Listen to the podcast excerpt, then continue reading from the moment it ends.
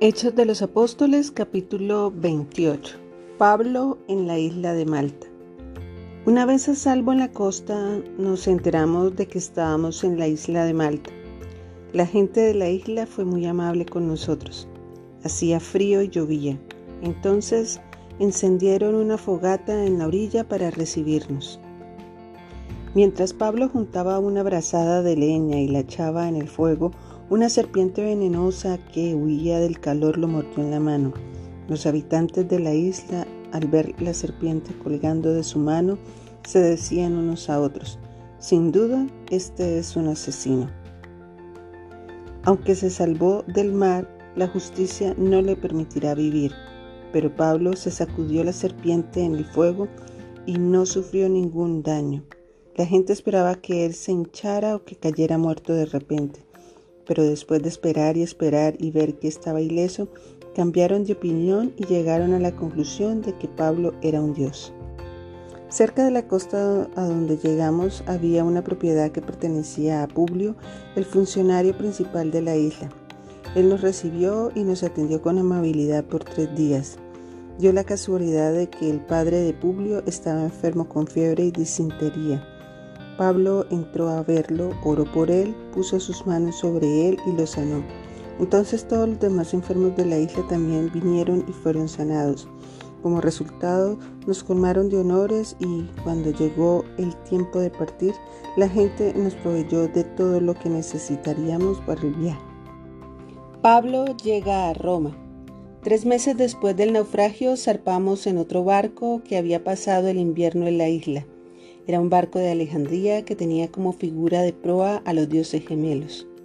Hicimos la primera parada en Siracusa, donde nos quedamos tres días. De allí navegamos hasta Regio. Un día después, un viento del sur empezó a soplar, de manera que al día siguiente navegamos por la costa hasta Poteoli. Allí encontramos a algunos creyentes quienes nos invitaron a pasar una semana con ellos y así llegamos a Roma. Los hermanos de Roma se habían enterado de nuestra inminente llegada y salieron hasta el foro, por el camino apio, para recibirnos. En las tres tabernas nos esperaban otro grupo. Cuando Pablo los vio, se animó y dio gracias a Dios. Una vez que llegamos a Roma, a Pablo se le permitió hospedarse en un alojamiento privado, aunque estaba bajo la custodia de un soldado. Pablo predica en Roma bajo custodia.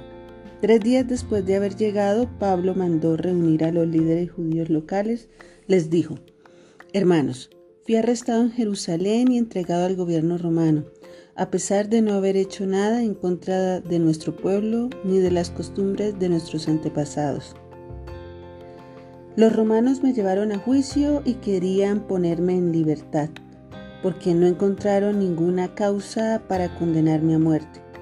Pero cuando los líderes judíos protestaron por la decisión, creí necesario apelar al César, aunque no tenía deseo de presentar cargos contra mi propia gente.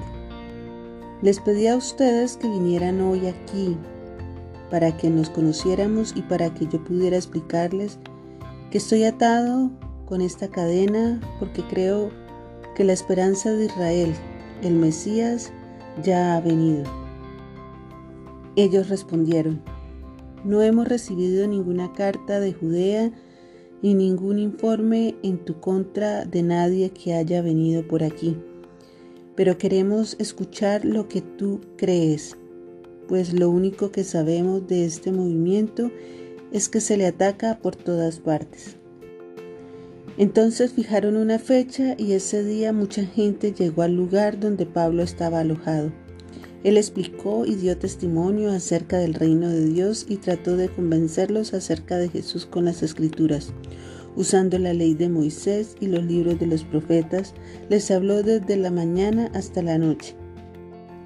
Algunos se convencieron por las cosas que dijo, pero otros no creyeron. Después de discutir entre unos y otros, se fueron con las siguientes palabras finales de Pablo.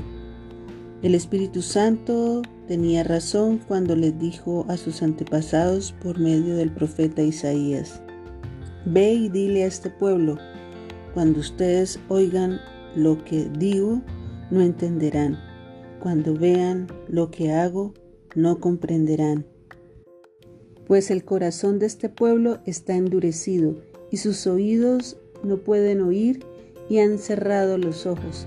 Así que sus ojos no pueden ver y sus oídos no pueden oír y sus corazones no pueden entender y no pueden volver a mí para que yo los sane.